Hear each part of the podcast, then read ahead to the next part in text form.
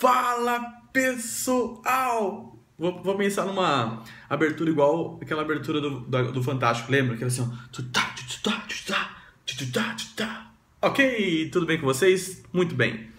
Esse vídeo faz parte do mini projeto que eu inventei para essa semana, de postar um vídeo por dia, porque eu estou de férias, então eu vou fazer aquilo que eu gosto de fazer. Muitas coisas, como ir ao cinema no meio do dia, tomar um sorvete lá à tarde, tranquilão, ouvindo aquela musiquinha tranquila, ouvindo um, um blues, um jazz, assim por diante, e outro, ler um livro, correr no parque, enfim. E uma das coisas é gravar aqui pro projeto.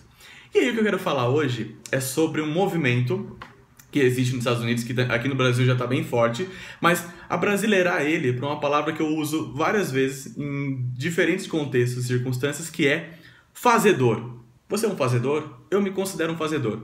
O que, que é um fazedor? É um cara que, ou uma menina que faz, bota para fazer, tem ideias, cria, mas executa, vai para ação. É, e esse movimento nos Estados Unidos é chamado de movimento maker, né, que é de fazer mesmo, movimento maker, e também bastante inspirado, é uma evolução do do it yourself, que é faça você mesmo. É, isso é muito comum, é você associar, a gente vê, você vai numa banca, por exemplo, de jornal, de revista, tem lá várias revistas de como fazer bordado, crochê, várias coisas. É, é, desde de, de marcenaria fácil, assim, arquitetura, coisas simples que você mesmo consegue fazer na sua casa, para ser bem simplista. E, e esse movimento do it yourself, faça você mesmo. E esse movimento maker, ele ampliou para áreas, para assuntos relacionados com tecnologia, com informática, com robótica, assim por diante. Então, é, pessoas comuns é, têm acesso aos materiais, ao conhecimento e sai fazendo e vendo o que dá. E qual que é o meu objetivo aqui com esse vídeo? É provocar, estimular é, a você e a mim também, quando eu, quando eu preparo um vídeo, eu estou estudando. Então, quando eu comecei a digitar aqui algumas coisas para falar no vídeo, eu pensei, poxa, eu preciso fazer tal coisa e tal. Que é o seguinte, a maioria das pessoas sempre tem um projeto pessoal. Se você conversar com alguém aí na sua casa, um parente, amigo, um vizinho, a pessoa sempre vai falar: ah, eu trabalho em tal coisa, mas eu tenho um projeto aqui de fazer tal coisa e tal, que sempre está relacionado com com aquilo, com algum hobby, com aquilo que ela tem realmente prazer em fazer. Se ela não tem um mega prazer no trabalho dela, ela faz o trabalho dela. É, até lembrando, né? A qual grupo você pertence? Aos 5% que faz a diferença no mundo ou aos outros? É, lembrando também que a média é, não é boa, né? É, matemáticos e estatísticos podem até questionar, mas a média, a mediana, a média é medíocre. Então, estar na média é estar igual a todo mundo. Então, o que, que eu faço para me diferenciar da média? Fecha parênteses. Mas esse, esse fazedor está muito relacionado com executar, com ir para cima. Então, se você tem um projeto pessoal, minha sugestão é resgata ele. Se está só na sua cabeça, coloca no papel. Se está na gaveta, tira da gaveta e comece a executar.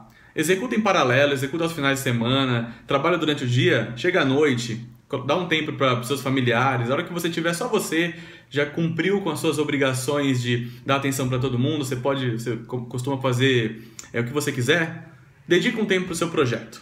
Bota para fazer, porque dele pode sair coisas é, muito interessantes e até surpreendentes. Só um exemplo, eu casei faz dois anos, um exemplo muito pessoal.